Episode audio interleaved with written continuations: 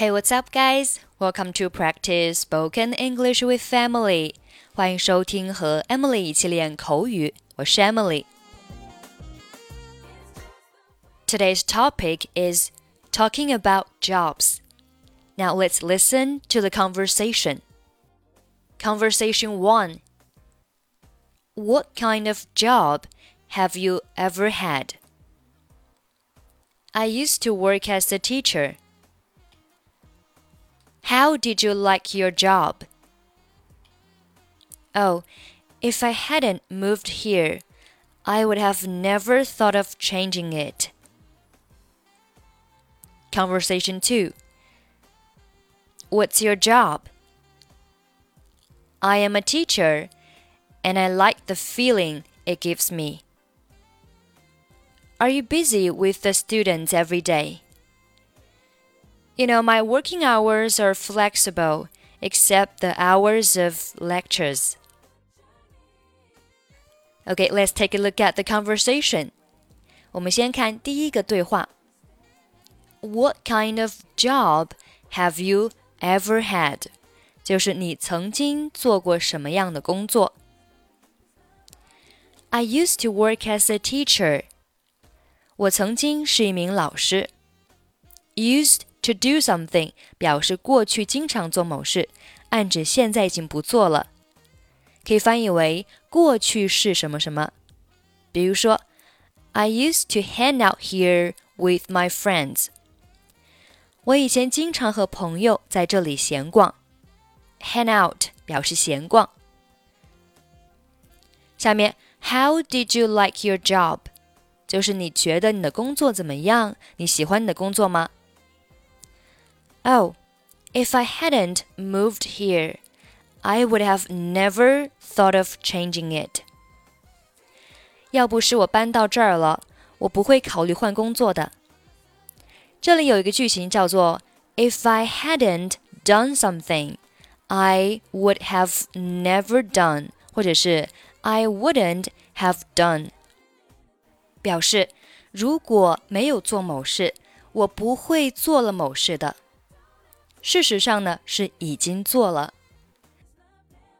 在下面我补充了一个类似的句子：If I had done, I would have done。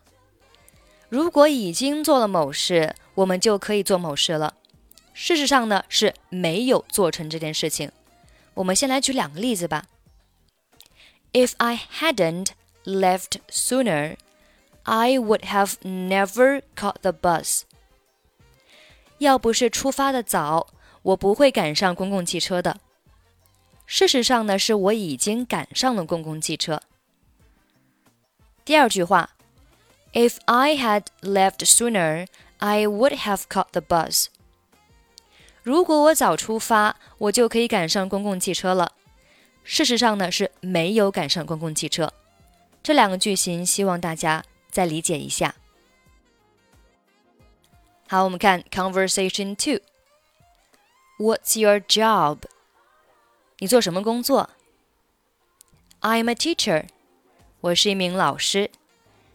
And I like the feeling it gives me。我喜欢教师带给我的这个感觉。I like the feeling，就是我喜欢这样的感觉。It gives me。It 就是指这份工作啊，这份工作给我的感觉。 are you busy with the students every day? 你每天工作很忙吗？Be busy with 表示忙于什么什么，后面可以接名词或者是动词的 ing 形式。比如说，He is usually busy with work。他通常工作很忙。下面，You know, my working hours are flexible except the hours of lectures。你知道的，我的工作时间呢，除了讲课时间以外，其他的，嗯，都很灵活。Flexible 表示灵活的，flexible。Lectures 通常指大学里面的讲课或者是讲座。好，最后我们再读一下两个对话。What kind of job have you ever had? I used to work as a teacher. How did you like your job? Oh, if I hadn't moved here, I would have never thought of changing it. 2. What's your job? I'm a teacher, and I like the feeling it gives me. Are you busy with the students every day? You know, my working hours are flexible except the hours of lectures.